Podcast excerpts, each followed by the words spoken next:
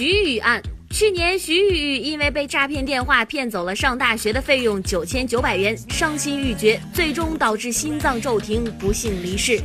最近，在徐宇案件当中的七名被告人当中，有三个人认为量刑过重，提出了上诉，分别是第一被告人陈文辉、第三被告人黄进春和第五被告人陈宝生。陈文辉一审被判无期，没收个人全部财产。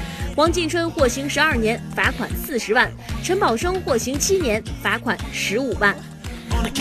他们觉得判刑太重，嗯，想上诉。我这善意提醒，别上诉了，万一上诉之后再加量不加价了，对不对？现在呢，在这个网络上呢，也有一种声音啊，说之前这个电话诈骗没判过这么重过啊，这次这么重也是是不是舆论的左右了呀？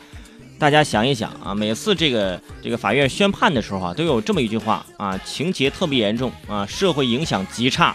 他们就属于那种社会影响极差的。我就问你，如果说他们这个判的不重，那你觉得人贩子拐卖小孩的人贩子，你为什么觉得啊人贩子都应该判死刑呢？对不对？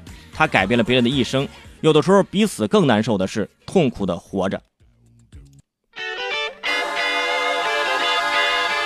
说愤怒。艾丽莎是一位华人单身母亲。七年前，她在澳大利亚买了一套房子，为了还贷款，她把房子的几个房间都出租出去了。可万万没想到的是，她的房子竟然被这些蛮横的租客给强占了，门锁被换掉了，家具也被破坏掉了。无奈之下，艾丽莎只能睡在车里。你看看，在中国，房东绝对不会是这种角色。没关系啊。这个你可以给他看部电影，就《战狼二》，让他看一看。最后是吧？每个人身后都有一个强大的祖国啊！如果说你已经有了澳洲的户口，没关系，呃，不用祖国出马是吧？不用你老家出马，网友就可以出马，对不对？这么多年键盘没不是白敲的，我跟你说。说猝死。有一个女孩在杭州一家网络科技公司上班，已经是一名经理了，但是工作压力大，生活没规律。最近呢，这个女孩刚刚拍了婚纱照，可是呢，刚刚发了最后一条朋友圈“我烧糊涂了”这几个字之后，第二天凌晨就不幸猝死。据了解，女孩年薪二十多万，父母呢在家务农，家人把弟弟的压力也都加到了她的身上，还说哪怕你出嫁了，以后也要帮弟弟。最近她想结婚，又想。买房房子，把自己给累垮了。呃，这件事儿呢，在网络上也是引起了很大的讨论。大家说，这个现实生活当中的樊胜美，对吧？自己不仅压力很大，而且还要管自己家里的弟弟或者是哥哥。呃，在这儿也提醒各位父母，是不是？只要孩子成年之后啊，自己怎么生活，只能靠他自己。如果靠别人的帮扶，这个弟弟一直都不会起得来呀。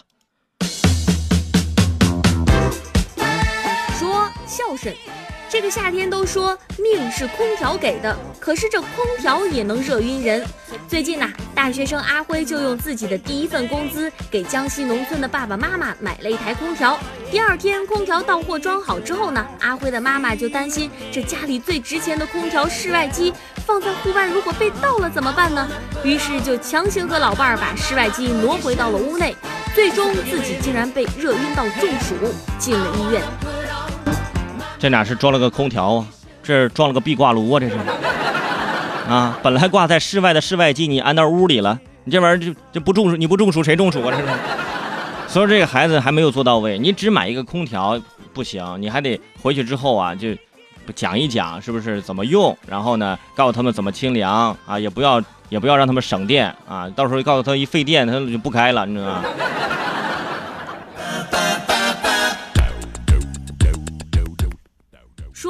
暑假必备。七月份，重庆六十七岁的何奶奶坐了两个多小时的车去儿子家接孙子团团，可是九岁的团团却不肯走，说奶奶家没有 WiFi 和手机，实在是太无聊了。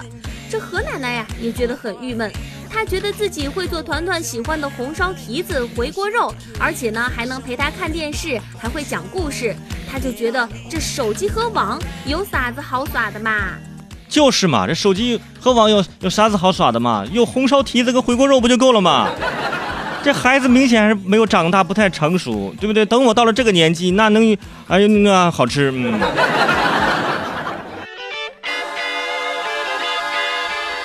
说越来越胖。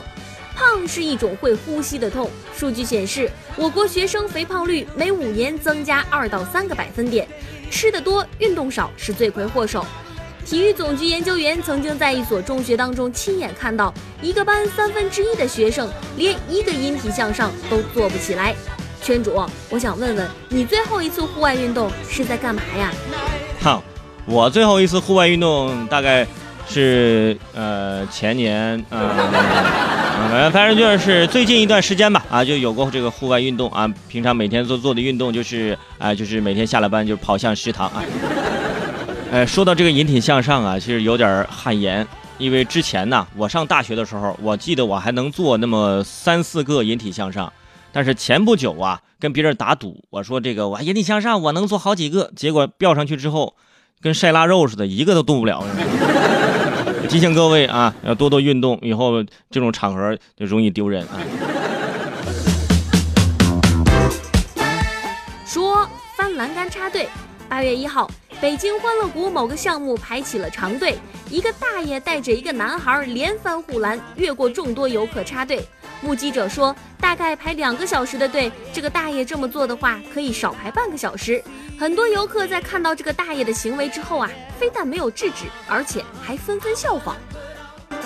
大概要排两个小时的队，大爷这么呢这么做可以少排半个小时。这大爷在教育孙子，孙子看到没有啊？时间就像海绵里的水，你挤一挤它就会有嘛，那 时间就出来了嘛。你看平常啊，我就看到这些排队的这欢乐谷这些项目排队啊，我就我一点都不欢乐。你这去玩还是去排队了呢？对不对？还有就是，大爷，我看你这翻栏杆这身子骨挺硬朗啊，以后是不是在公交车上可以不用给你让座的？说参观校园。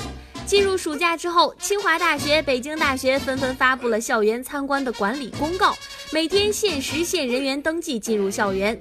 二号下午两点左右，排队准备进入校园参观的游客排出了百米远，有保安举牌子示意说参观已满，停止排队。可是啊，这排队人群滞留的饭盒、空水瓶、纸巾等等等等，那是垃圾遍地。